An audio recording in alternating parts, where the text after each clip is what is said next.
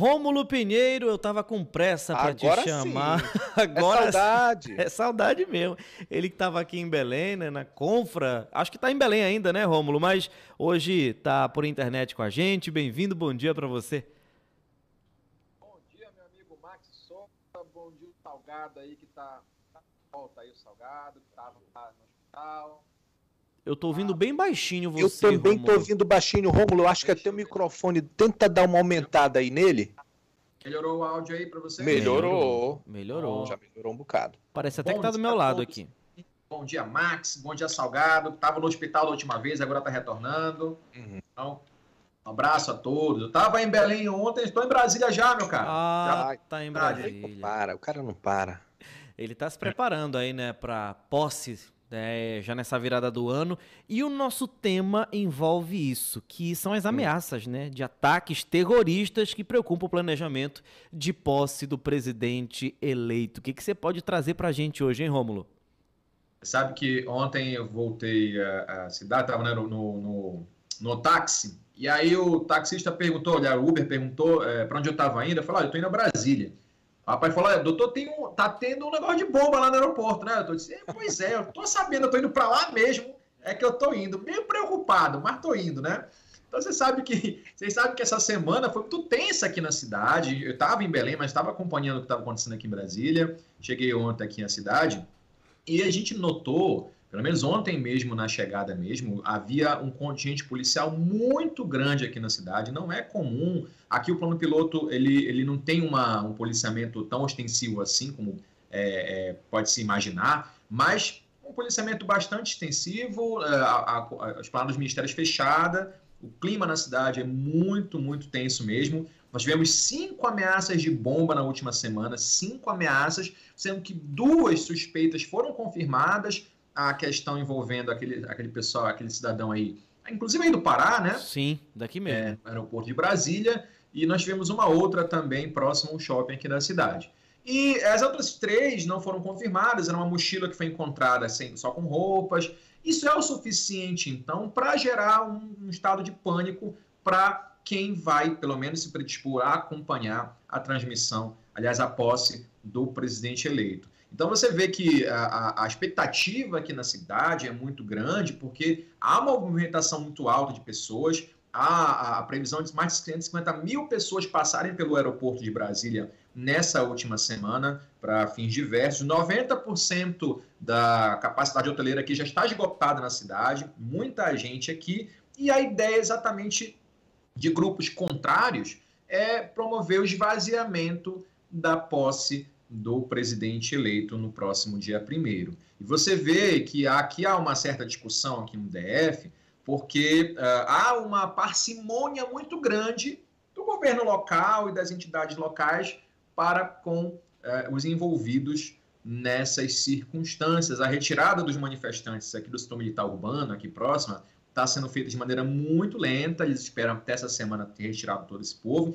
A distância de onde estão acampados para as planadas dos ministérios não dá nem 3 quilômetros, é muito próximo, então há uma situação de tensão muito grande para quem está na cidade, para quem vai acompanhar isso, e também se esbarra num outro problema muito grande, porque uh, esses atos, por exemplo, de colocar é, explosivo próximo de aeroporto, é, arsenal encontrado numa, numa, numa, numa, numa, mata aqui no Gama, que fica a 30 quilômetros aqui da cidade, mas é relativamente próximo, isso tudo em qualquer lugar do mundo configura ato de terrorismo.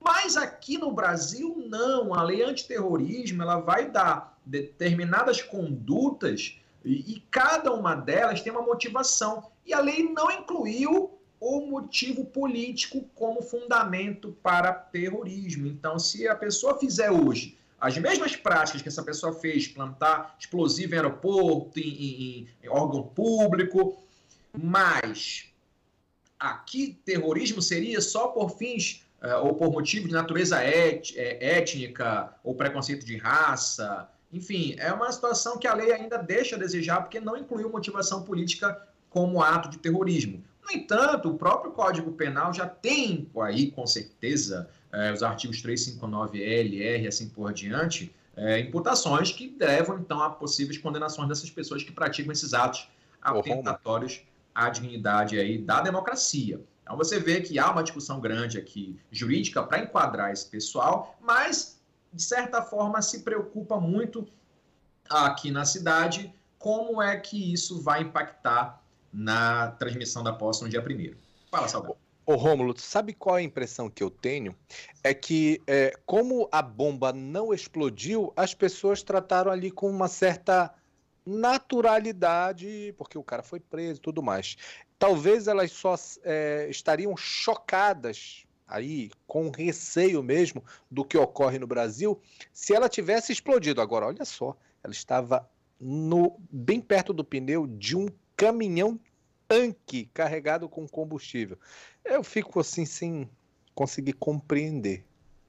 Do lado salgado, do lado da. Aqui, para quem conhece o aeroporto de Brasília, é, logo na saída ficam uns tonéis de combustível gigantes, bem próximos da pista de pouso. Então, se isso chega perto desses tonéis de combustível, um desastre de calamidades desproporcionais vai acontecer na cidade. Então, a, a, a, percepção que a gente tem aqui, de certa forma, as pessoas estão um pouco preocupadas, mas trataram como se fosse algo menor. Há aqui uma percepção também, e, e o DF foi uma, uma das unidades da federação muito pró-governo né, nas últimas votações, de se fazer pouco caso desse tipo de conduta. Tem uma outra pessoa que já foi envolvida no caso, já está foragida também, até na cidade não se encontra mais, mas isso é tão forte que impacta, sim, no cerimonial de posse. Já se discute se o presidente vai ou não desfilar de carro aberto, já se discute se ele vai ou não usar um, um colete à prova de balas.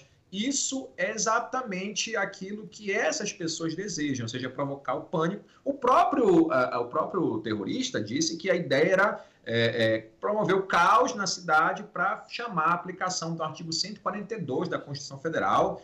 As pessoas têm é, essa, essa falta de noção ou ligação, né? Sem noção mesmo. Com esse artigo 142 não sabe que não se aplica para isso, mas enfim, a ideia é essa. É por aí. E, e, e Rômulo, eu acredito que não. Eu acredito que não, mas se tiver alguém acompanhando a gente agora e pensa que ainda pode ser feito alguma coisa, dá um recado para essa pessoa, por favor, agora. Seja, seja mais claro, mais do que você já é, mas dá um recado para essa pessoa que ainda acredita em alguma fantasia de algum tipo de retorno aí do, do, do, do atual presidente que está passando a faixa. Por favor, porque eu acho que a gente tem que ser bem mais clara do que a gente já é todos os dias, porque eu não sei se é ignorância, eu não sei se é porque está acreditando só no que quer ver mesmo, mas enfim, eu queria que você ficasse à vontade para deixar essa mensagem final.